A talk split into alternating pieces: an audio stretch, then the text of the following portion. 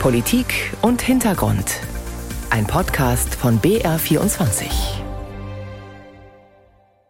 Mit Ingo Lierheimer.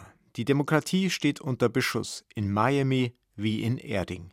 Aus den USA ist uns das Muster bereits vertraut und so überrascht diese Aussage von Ex-Präsident Donald Trump kaum noch.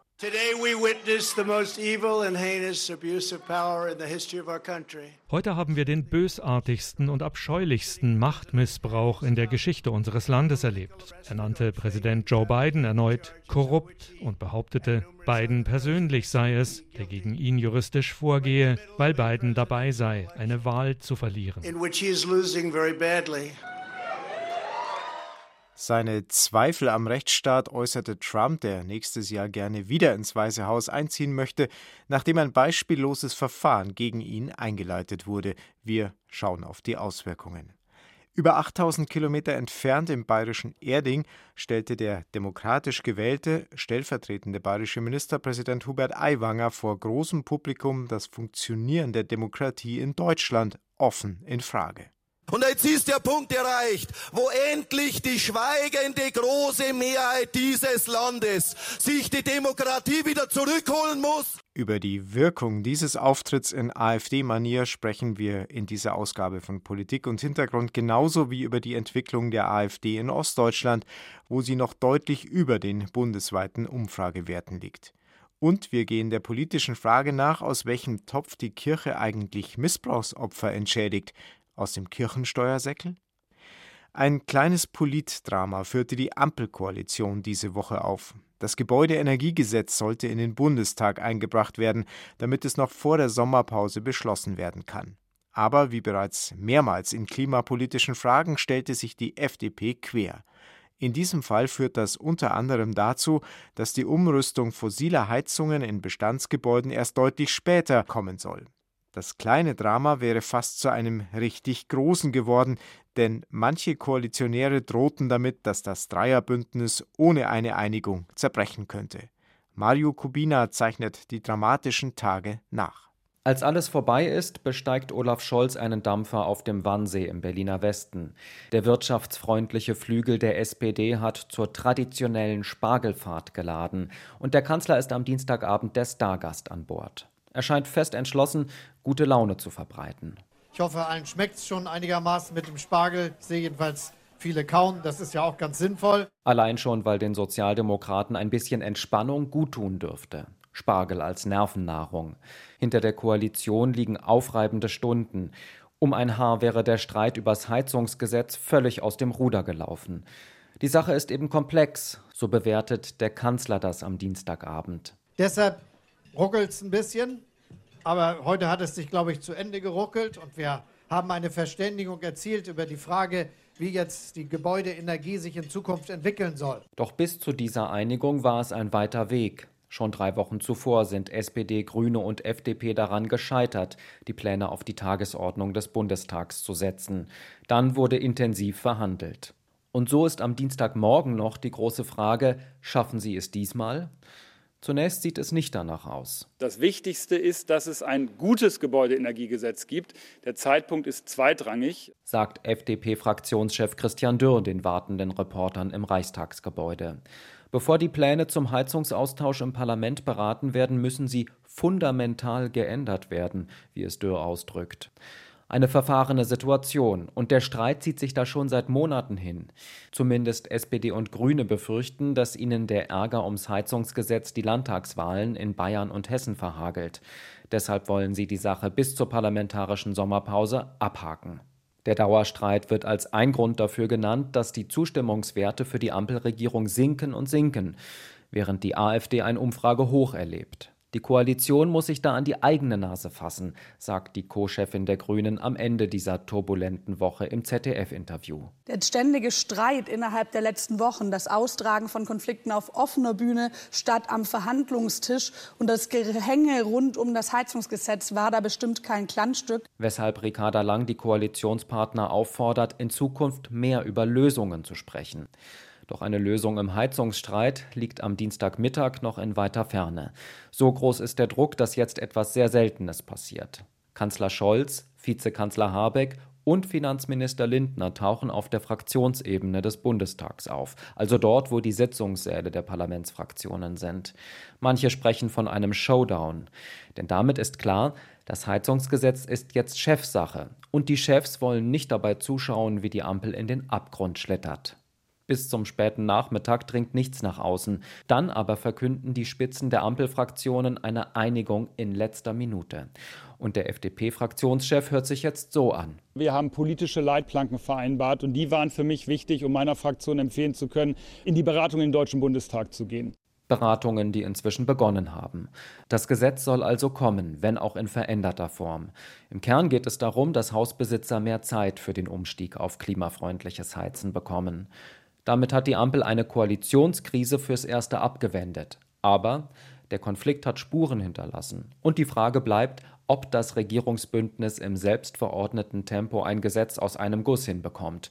Die Uhr tickt. Bis zur Sommerpause sind es nur noch knapp drei Wochen.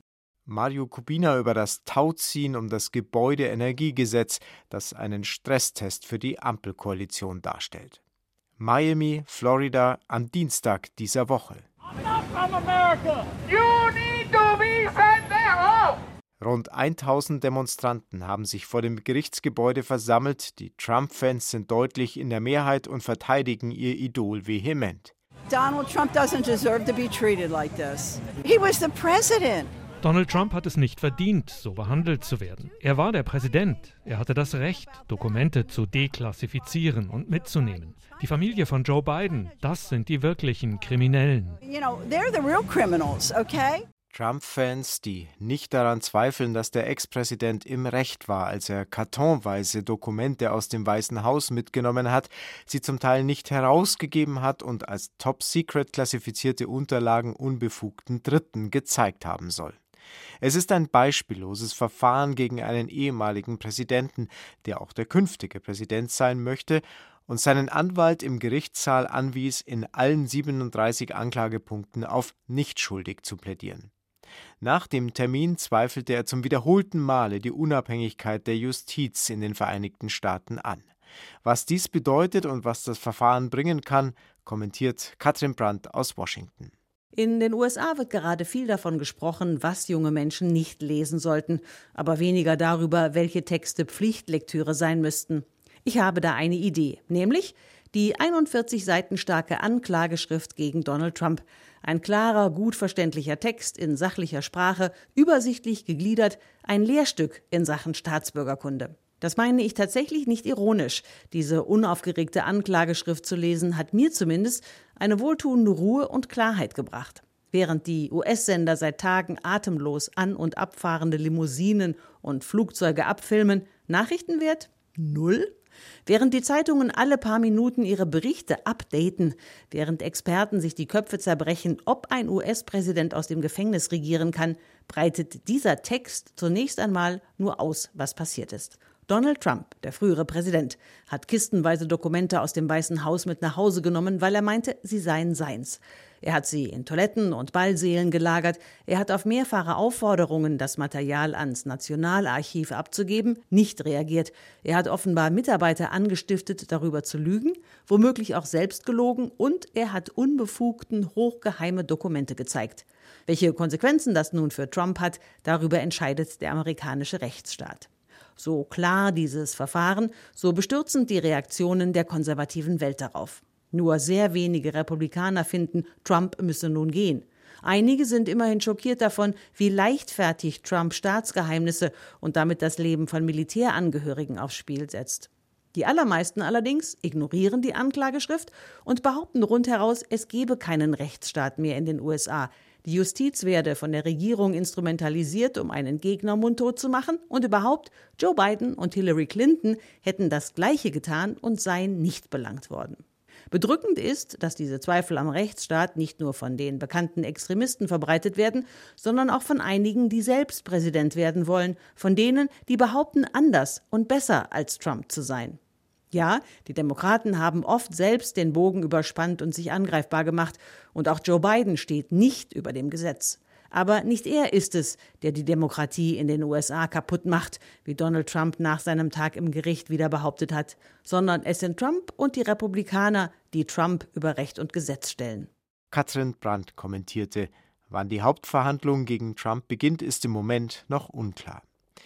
Dass Donald Trump die Demokratie angreift, die Unabhängigkeit der Justiz in Frage stellt, kennen wir seit Jahren. Ähnlich ist es hierzulande mit der AfD, deren Vertreter die Pressefreiheit angreifen, Zweifel am Rechtsstaat äußern und immer wieder unverhohlen davon sprechen, das System überwinden zu wollen. Trotzdem erlebt die Partei einen Höhenflug. In den ostdeutschen Bundesländern gibt in Umfragen ungefähr jeder Vierte an, der AfD seine Stimme geben zu wollen, womit die Partei in einigen Ländern immer wieder mal zur stärksten politischen Kraft wird. Warum das so ist, darüber spreche ich mit Tom Mannewitz. Er ist Professor für politischen Extremismus an der Hochschule des Bundes. Hallo, Herr Mannewitz. Hallo, ich grüße Sie. Ich habe mal nachgeschaut, 2016 hat die AfD in Sachsen-Anhalt 24,3 Prozent der Stimmen bei der damaligen Landtagswahl erhalten. Das heißt, diese Werte, die wir jetzt aus Umfragen kennen, sind nicht neu. Neu ist aber, dass sie sich in fast allen ostdeutschen Bundesländern um diesen Wert herum eingependelt haben. Wie erklären Sie, dass sie gerade in Ostdeutschland noch mehr Zuspruch erhält? Nun, um das zu erklären, können wir mehrere Faktoren bedienen. Also, es ist lange Zeit die These angebracht worden, übrigens nicht nur bei der AfD, sondern auch insgesamt bei so Rechtsaußenparteien. Denken Sie mal zurück an die Republikaner, die DVU, dass es sich vor allen Dingen um sogenannte Protestwähler handelt. Nun gibt es diese reine Protestwahl-Hypothese auch bei der AfD. Aber man muss sagen, also eine reine Protestwahl ist es selten. Es ist häufig oder eigentlich nahezu immer auch eine inhaltliche Übereinstimmung. Denn eine Protestwahl kann man ja auch durch die Wahl irgendeiner anderen Randpartei, die eben gerade nicht in der Regierung ist, äh, zum Ausdruck bringen. Das heißt, wir können durchaus annehmen, dass die Ostdeutschen mit dem inhaltlichen Programm der AfD und auch mit dem, was sie symbolisiert, durchaus konform gehen. Also nicht die Ostdeutschen per se, aber ein relevanter Teil. Und wenn wir schauen, wofür die AfD steht und auch anschauen die Leute, die in der Vergangenheit mit ihr sympathisierten, dann spricht einiges dafür, dass äh, recht viele Ostdeutsche mit unter anderem dem Migrationskurs nicht einverstanden sind. Und das andere ist, die AfD hat es geschaffen, in den letzten Jahren der Partei Die Linke den Kurs als ja, ostdeutsche Interessenpartei abzulaufen. Die AfD ist äh, und wird wahrgenommen von vielen Ostdeutschen als die originäre Partei, die die Interessen Ostdeutscher vertritt. Und zwar nicht bloß im Sinne also von geografischen Interessen, also Aufbau Ost und so weiter, sondern auch eben in Teilen von ländlicher Raum Ostdeutschland versus urbane, kosmopolitische, zum Teil eben auch linksgrüne Elite, die man hier zum Teil eben auch als Bedrohung wahrnimmt. Sicher nicht überall im Osten, aber das Elektorat der AfD dürfte sich zu einem wesentlichen Anteil hier rausspeisen. Heißt das, dass die AfD gerade in Ostdeutschland zu einer ich sage jetzt mal, normalen Partei geworden ist und viele ausblenden, dass sie in Teilen rechtsextrem ist? Damit haben Sie vollkommen recht. Also es entwickelt sich hier das Bild einer tatsächlich neuen Volkspartei. Das wird natürlich von den anderen Parteien rundheraus abgelehnt, aus verschiedenen, vor allen Dingen inhaltlichen Gründen. Nur wenn wir uns anschauen, für welchen Anteil des Elektorats die AfD steht, dann können wir nicht von einer Kleinpartei sprechen, sondern die ist ja wirklich ein ein Machtfaktor geworden, das muss man so sagen. Und richtig ist auch, offensichtlich kümmert es einen Großteil der äh, Leute nicht, dass es sich hier um eine in relevanten Teilen rechtsextremistische Organisation handelt. Und damit ist es auch konsequent, dass bei Wahlen im kommunalen Bereich auch AfD-Kandidaten großen Zuspruch erfahren. Ich habe ein Beispiel aus Sonneberg in Thüringen, wo der Kandidat der AfD bei der Landratswahl vor einer Woche fast 47 Prozent der Stimmen erhalten hat. Und das ist ja keine Wahl, die weit weg ist in Berlin oder in Brüssel oder sonst wo, sondern ein Amt, in dem über Schulen, Kindergärten, Krankenhäuser entschieden wird. Das heißt also, die Wählerinnen haben offenbar kein Problem mehr damit, dass in so einem Amt auch ein Politiker einer Partei sitzt, die der Verfassungsschutz als gesichert rechtsextremistisch bezeichnet. Ist das ein Einstellungswandel? Hm, das glaube ich nicht. Ein Einstellungswandel würde ja im Grunde heißen, man hat eine andere Position zu äh, Verfassungsschutz, zu Extremismus und so weiter. Ich glaube, so einen Wandel hat es tatsächlich nicht gegeben. Die Leute kümmert es einfach in großen Teilen nicht, wie die Partei durch unter anderem eben den Verfassungsschutz eingestuft wird oder wie Politikwissenschaftler oder zumal auch andere Politiker die Partei einstufen. Aber so eine kleine Korrektur vielleicht. Also Sie hatten ja gerade, äh, sagen wir mal, von der kommunalen Ebene gesprochen. Hier ist im Grunde die Neigung, eben auch, sage ich mal, über so ein paar Parteilagergrenzen hinwegzuschauen, in aller Regel beim Wähler größer. Hier ist man eher freier damit, äh, ich sag mal, auch unüblichen Kandidatinnen und Kandidaten oder Parteien auch mal die Stimme zu geben. Das ist bei EU-Wahlen im Grunde auch so, immer schon auch gewesen. Das sind sogenannte Second-Order-Elections, also nachrangige Wahlen. Zumindest wurden sie häufig so wahrgenommen. Bei Kommunalwahlen ist das nicht viel anders. Dass man jetzt hier einem Kandidaten zu relevanten Teilen die Stimme gibt, das ist nicht sonderlich überraschend aus meiner Sicht. Aber die AfD hat ja auch auf Landesebene diesen Zuspruch in Höhe von ungefähr 25 Prozent. Nächstes Jahr sind drei Landtagswahlen in Ostdeutschland. Da könnte sie durchaus auch als stärkste Kraft hervorgehen. In der Tat, die Gefahr besteht, ähm, wenn wir uns anschauen, was die Wahlumfragen sagen. Das ist eine Momentaufnahme. Bis dahin fließt noch einiges Wasser den Fluss hinab ähm, bis zu den Landtagswahlen. Zugleich kann es ja in die eine oder andere Richtung gehen. Also wir wissen nicht, wie die Wählerstimmung ist äh, zu den Landtagswahlen. Aber klar, also das aktuelle Stimmungsbild macht alles andere als optimistisch. Koalitionsbildungen werden schwieriger gegen eine Partei, die äh, zumindest nicht ganz unwahrscheinliche Chancen hat, als stärkste Partei aus den Wahlen hervorzugehen. Jetzt hat die CDU, um nochmal auf Sonneberg zurückzukommen, dort versucht, mit Kampagnen wie Habecks Heizhammer stoppen, die AfD zu imitieren. Der CDU-Kandidat ist auf Platz zwei hinter dem AfD-Kandidaten gelandet, muss man dazu sagen. Gleiches oder noch weitergehendes erleben wir in Bayern, wo der Chef der Freien Wähler auf einer Demo davon sprach, es wäre an der Zeit, sich die Demokratie zurückzuholen. Ein Spruch, den die AfD schon seit Jahren postuliert. Was bringt Herr Mannewitz, diese Copy-and-Paste-Politik? Kurzum, sie bringt nicht allzu viel. Die CDU in, in, in, Thüringen wie insgesamt die CDU in Deutschland wäre ja nicht die erste große Mitte-Rechts-Partei in Europa oder überhaupt weltweit, die sich in einer Konkurrenzsituation durch eine Rechtsaußenpartei ausgesetzt sieht. Diese Situation hatten wir in vielen anderen europäischen Staaten ja schon zum Teil in den 80ern, in den 90ern, in den frühen 2000ern. Und wenn wir uns dort ansehen, wie erfolgreich so eine Strategie ist, äh, dann muss man sagen, dass die Erfolgsbilanz ist äh, durchaus durchwachsen. Das ist an sehr vielen Rahmenbedingungen gekoppelt. Also so eine Copy-and-Paste-Strategie kann funktionieren, wenn sie im Frühstadium der Entstehung der neuen Konkurrenzpartei verwendet wird, aber da ist es auch kein Garant. Nun, die AfD existiert jetzt seit zehn Jahren. So eine Kopierstrategie, der äh, rechne ich keine allzu hohen Chancen aus. Der Preis, nämlich den diese andere Partei, in dem Fall ja die CDU zahlt, ist ja auch eine äh, ja, der Glaubwürdigkeit, weil andere Wähler sich natürlich wiederum davon abwenden dürften und sich die Frage stellt, also wenn die CDU hier versucht, die AfD nachzumachen, ist das dann noch meine Partei? Also ich glaube nicht, dass das von Erfolg gekrönt sein wird. Wenn es nichts bringt, wie Sie gerade erklärt haben, wie ist es umgekehrt? Welcher Schaden entsteht durch solche Sprüche, wie Sie der Freie Wähler-Chef vor einer Woche getätigt haben? Naja, das grundlegende Problem äh, bei so einer Strategie oder bei solchen Versuchen der Vereinnahmung und des Kopierens besteht natürlich darin, dass die Positionen, die da kopiert werden, also das sind ja Positionen in aller Regel der AfD, von denen wir hier sprechen, dass die legitimiert werden. Denn beim Wähler muss natürlich der Eindruck entstehen, hier handelt es sich also um eine Position, die nicht mehr nur die AfD vertritt, sondern eine seit Jahrzehnten existierenden Volkspartei. Das heißt, es findet hier mittelfristig eine Legitimierung statt. Nur wird die Konsequenz natürlich bei den Wahlen dann nicht sein, dass der Wähler sagt, ja, das scheint mir jetzt vernünftiger, wenn die CDU das vertritt, sondern dann wählt man natürlich das Original nur eben mit dem Label oder mit dem Persilschein, äh, dass andere Parteien offensichtlich die gleiche Position vertreten. Also ich halte diese Strategie für verheerend. Tom Mannewitz, Professor für politischen Extremismus an der Hochschule des Bundes, über die Stärke der AfD in Ostdeutschland und die Versuche von Teilen der Union und der Freien Wähler mit ähnlichen Kampagnen und Sprüchen Stimmen zu gewinnen. Dankeschön, Herr Mannewitz. Ich bedanke mich. Über die Folgen von Hubert Aiwangers Grenzüberschreitung für die Demokratie in Deutschland geht es auch im Podcast Ein Thema Drei Köpfe, wie Politik und Hintergrund zu finden in der ARD Audiothek. Georg Menne war in den 70er Jahren als Messdiener über Jahre hinweg von einem Priester sexuell missbraucht worden. Jetzt, über ein halbes Jahrhundert später, hat ein Gericht das Erzbistum Köln dafür in Haftung genommen und zu einer Zahlung von 300.000 Euro Schmerzensgeld verurteilt. Eine Zäsur in der deutschen Justizgeschichte, meint der Kirchenrechtler Thomas Schüller. Tatsächlich kommt dem Richterspruch Signalwirkung in mehrerlei Hinsicht zu. Zum einen, weil die Institution Kirche zur Rechenschaft gezogen wird und nicht mehr der einzelne Priester als Täter. Zum anderen, da die Kirche erstmals nicht selbst darüber befinden kann, welche Entschädigung angemessen ist.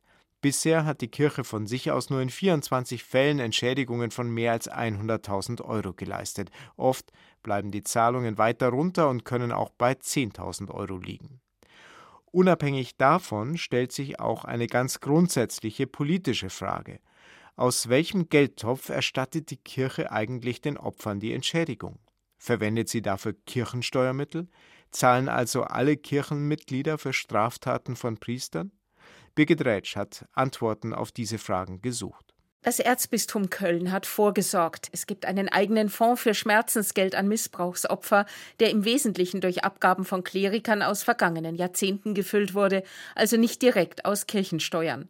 Aus diesem Topf sollen auch die 300.000 Euro für Georg Menne gezahlt werden, wenn das Urteil rechtskräftig ist. Im Moment hat der Kölner keiner noch das Glück, ein sehr frei flotendes Vermögen benutzen zu können aber auf lange Sicht dürfte es dann doch laufende Kirchensteuermittel sein. Sagt der Kirchenrechtler Thomas Schüller von der Uni Münster. Doch die Kirchensteuereinnahmen gehen wegen der zahlreichen Kirchenaustritte immer weiter zurück. Selbst in einem reichen Bistum wie Köln schrumpfen die Vermögen. Gleichzeitig muss die Kirche mit höheren Entschädigungen für Missbrauchsopfer rechnen. Das Kölner Urteil hat Signalwirkung insofern, dass kein Bistum sich mehr sicher fühlen kann, dass Opfer sexualisierter Gewalt nicht vor staatlichen Gerichten klagen. Das zweite Signal, wenn das Beweisangebot, was die Kläger vortragen können, derart ist wie in Köln und möglicherweise auch demnächst in München-Freising, dann können staatliche Gerichte die Amtshaftung feststellen und eine wesentlich höhere Schmerzensgeldzahlung entscheiden. Und das kann Diözesen, die nicht so wohlhabend sind, schon auch finanziell in die Knie zwingen. Da Kirchen Körperschaften des öffentlichen Rechts sind, ist eine Insolvenz zwar faktisch nicht möglich, aber es müsste ein schmerzhafter Sanierungsprozess in Gang kommen. Angebote gestrichen, Gebäude verkauft, Personal entlassen werden. Johannes Norpoth, Sprecher des betroffenen Beirats der Deutschen Bischofskonferenz, macht klar, die Kirche sei in diesem Fall nicht das Opfer. Die Frage, wie viel Geld jemand zur Verfügung hat, ist für mich tatsächlich keine Bewertungskategorie. Ich muss halt für das einstehen, für das ich verantwortlich bin. Und das heißt für die katholische Kirche massenhafter sexueller Missbrauch von Kindern, Jugendlichen und Schutzbefohlenen. Voraussetzung ist allerdings, dass die Bistümer und Erzbistümer sowie die Ordensgemeinschaften nicht Verjährung geltend machen. Köln hat darauf verzichtet angesichts der Monstrosität des Falls. Der Kläger war in seiner Jugend in den 70er Jahren hunderte Male von einem Kleriker vergewaltigt worden. Hier gibt es viele Juristen in den kirchlichen Verwaltungen, die auch sagen, nein, wenn man die Chance hat, eine Verjährungseinrede zu machen, dann sollte man es tun. Man hat nämlich die treuhänderische Pflicht, auf das Vermögen zu achten. Da kommt nämlich der Untreue-Tatbestand rein und dementsprechend sehe ich das auch nicht, dass viele Diözesen auf diese Verjährung verzichten werden. Und selbst wenn sich also ein Bistum seiner Verantwortung stellt wie Köln, müssten Missbrauchsbetroffene erst einmal psychisch, aber auch wirtschaftlich in der Lage sein, einen derartigen Prozess durchzustehen. Sie müssen beweisen, dass sie Opfer sind, dass die Kirche vertuscht hat und schließlich, dass ihre gesundheitlichen Probleme auf den Missbrauch zurückzuführen sind. Johannes Norpoth weiß noch nicht, ob er sich das antut. Ich kann Ihnen nicht sagen, ob ich irgendwann mal klagen werde oder nicht. Da bin ich im Moment tatsächlich in meiner persönlichen Entscheidung auch noch gar nicht gereift, weil das für mich im Moment nicht zur Debatte steht. Für mich steht zur Debatte, dass die katholische Kirche in Deutschland endlich zu ihrer Verantwortung stehen muss.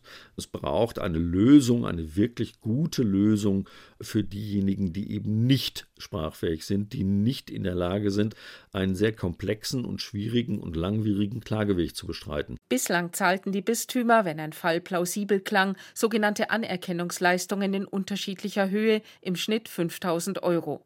Die unabhängige Kommission, die darüber befindet, hat nun angekündigt, dass das Kölner Urteil, wenn es denn rechtskräftig ist, in die künftige Zahlungspraxis einfließen wird. Auch wer schon ein derartiges Verfahren durchlaufen hat, darf seinen Antrag nochmal prüfen lassen. und auf mehr Geld hoffen. Birgit Rätsch berichtete. Das war Politik und Hintergrund. Ich empfehle am Ende in der ARD-Audiothek unseren Podcast Breitengrad, in dem die Ukraine-Korrespondentin der ARD eindrucksvoll die Situation traumatisierter Soldaten beschreibt. Eine weiter spannende Radio- und Podcastzeit wünscht Ingo Lierheimer.